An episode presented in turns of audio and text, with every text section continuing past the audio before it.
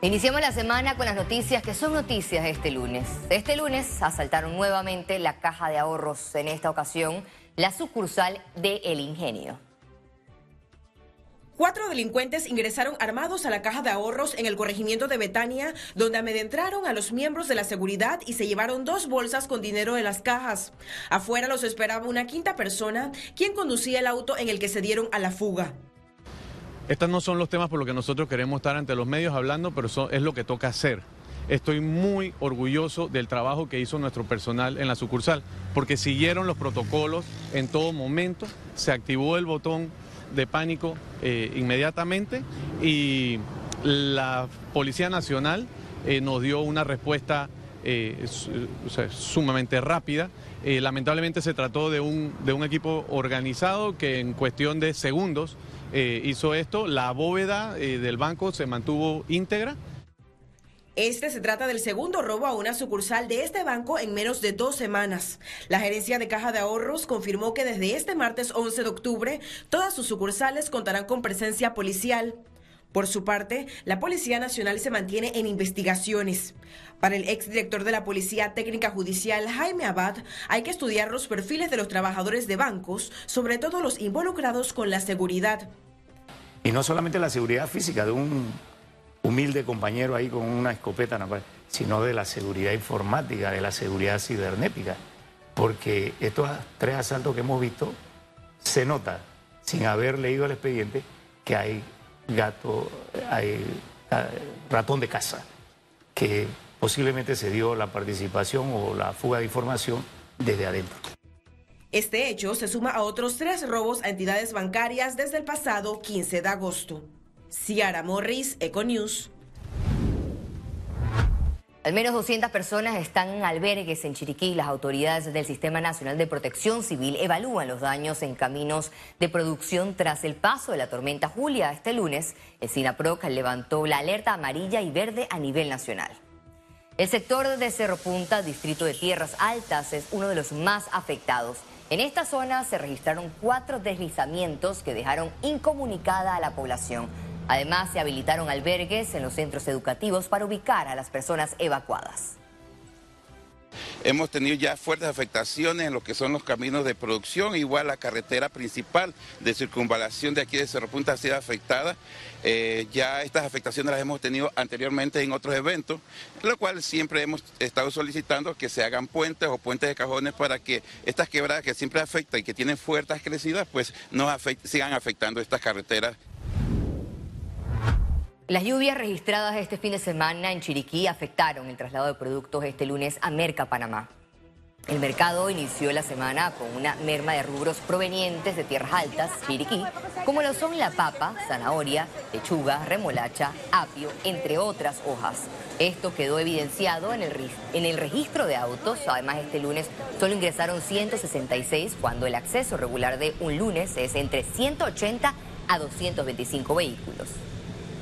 Queremos eh, hacer del conocimiento de la población que nuestros centros de manejo post cosecha siguen operando de manera continua, el acopio no se ha interrumpido y actualmente aunque ha mermado un poco el tránsito de productos desde tierras altas hasta nuestros mercados, sobre todo nuestro mercado principal, esto no debería verse reflejado en los precios en la venta de los productos. Panamá comenzó este lunes la vacunación anti-COVID a menores de 6 meses a 4 años. Una bebé de 7 meses de edad fue la primera en recibir la vacuna pediátrica contra COVID en las instalaciones del Centro de Salud de la 24 de diciembre. El 5 de octubre, Panamá recibió un total de 150 mil dosis de vacunas pediátricas para ser aplicadas en todas las instalaciones del MINSA. Quiero aprovechar esta oportunidad que ustedes nos brindan para hacer un llamado a los padres de familia que acudan a los centros de salud, a todas las policlínicas de la Caja del Seguro Social, a los hospitales regionales, porque estamos pendientes de que todas las provincias tengan un punto de vacunación. Somos el tercer país en la región, seguido de Estados Unidos y, Costa Rica, que hemos implementado la vacunación en niños mayores de seis meses a cuatro años. La Corte Suprema de Justicia iniciará el próximo jueves el proceso para escoger el nuevo magistrado del Tribunal Electoral. Al mejor estilo de la Comisión Especial Evaluadora, los magistrados de la máxima Corporación de Justicia entrevistarán a los candidatos a la alta posición electoral. El órgano judicial informó que en esta oportunidad todo será transmitido en vivo en su canal de YouTube mucha gente puede entender que hay intereses que están detrás de aquellos que están en el Tribunal Electoral y que en alguna medida responden a intereses políticos. Hoy precisamente el proceso debe ser transparente, pero debemos buscar una persona que sea lo más independiente posible.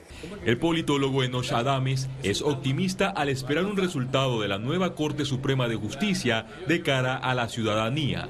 Yo creo que este es el momento en que la Corte Suprema se luzca nombrando a un postulante a magistrado que reúna por lo menos mínimamente garantías de independencia, de imparcialidad y por supuesto de amplitud de criterio. Eh, independencia en el sentido de que responda a los intereses generales de la sociedad panameña, que sea que tenga una concepción amplia y flexible del papel de los partidos políticos y de los actores no partidarios en la elección política de este país. En la lista de aspirantes aparecen 55 abogados que se someterán al escrutinio jurídico.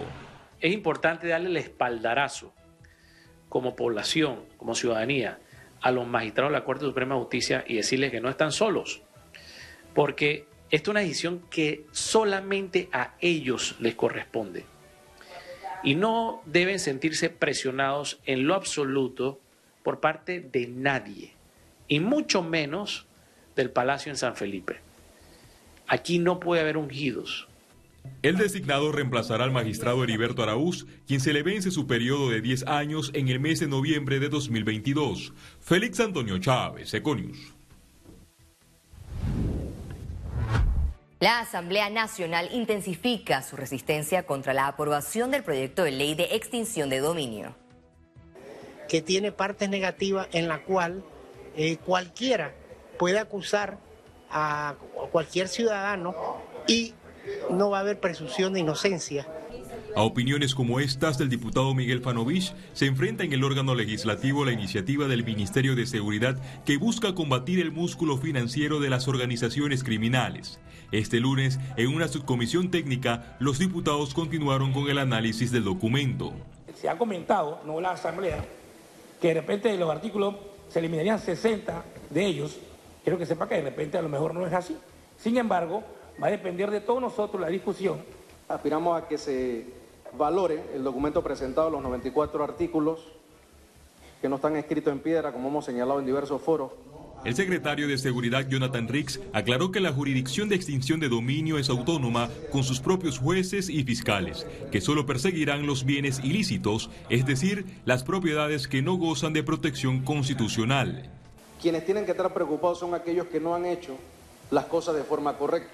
En la subcomisión, uno de los que intentó desacreditar el proyecto de ley fue el abogado Miguel Antonio Bernal, quien advirtió que lo único que se busca son violaciones a principios constitucionales. En primera instancia, la metodología, entre comillas, que se ha seguido para este anteproyecto no corresponde a la una política pública, ni corresponde tampoco a un grado o un sentido de institucionalidad que a esta altura nosotros debemos tener ya en nuestro país. La subcomisión técnica en los próximos días deberá presentar un informe con las modificaciones recomendadas. Félix Antonio Chávez, Econius. El Colegio Nacional de Periodistas presentó un anteproyecto para reformar la ley de protección de datos. El gremio periodístico exhortó a la Asamblea Nacional darle trámite a la iniciativa debido a que es considerada lesiva y nociva para el ejercicio del periodismo y la libertad de expresión en Panamá. En su exposición de motivos, el documento apunta a que se haga una excepción para evitar sanciones por investigaciones que revelen los nombres de las personas involucradas. Ya tenemos el caso acá del colega Dante Dolphin, quien enfrenta un proceso precisamente por esta ley que abre las puertas no solamente para una sanción pecuniaria, sino para procesos penales. Entonces, la prensa en Panamá es libre, jugamos un papel fundamental en el balance democrático y no podemos permitir que leyes como esta amenacen, que los periodistas tengamos miedo a hacer nuestro trabajo. El órgano ejecutivo designó a Yanaina Tehuaney como ministra de Relaciones Exteriores en reemplazo de Erika Moines, nombramiento que se hace efectivo a partir de esta fecha.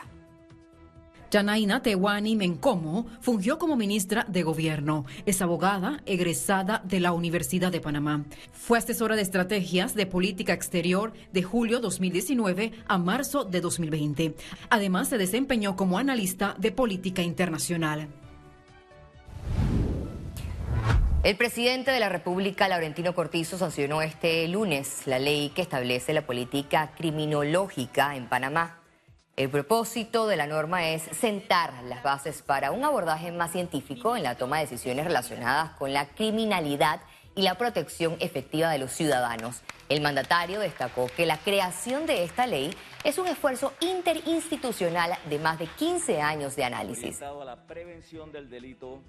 Greatness Center, in partnership with Franklin Covey. Construimos un mundo mejor a través del impulso a personas y organizaciones a liberar su potencial, a transformarse para trascender. Presenta Economía. La Superintendencia de Sujetos No Financieros presentó la guía de beneficiarios finales de Panamá.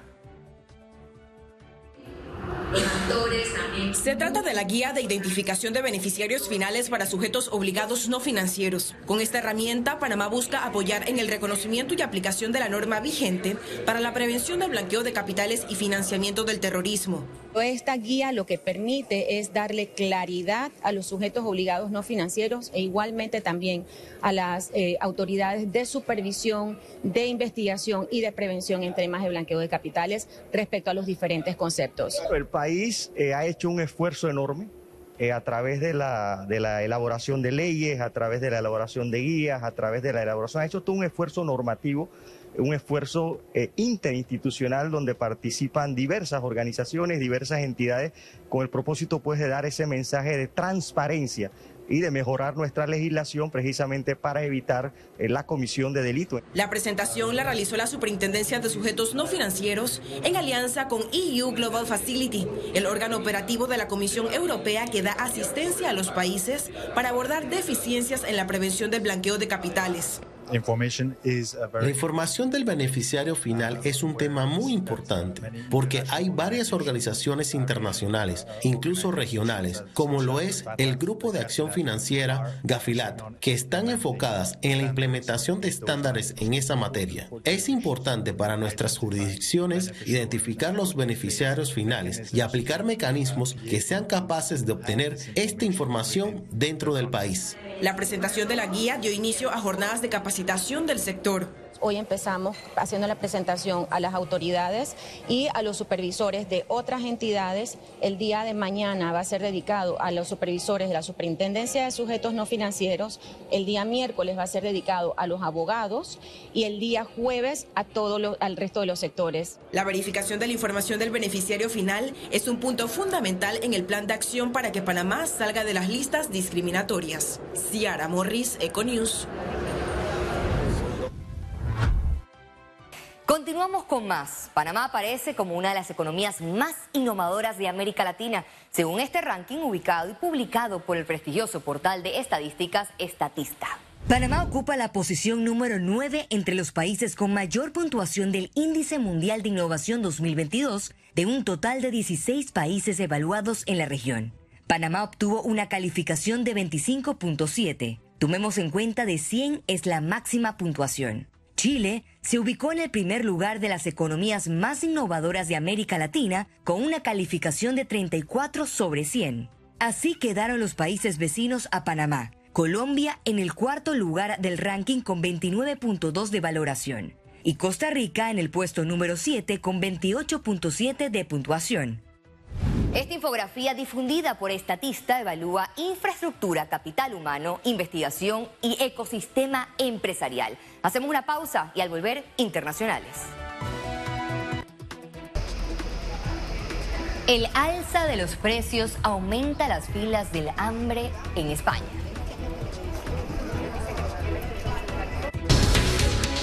Eco News.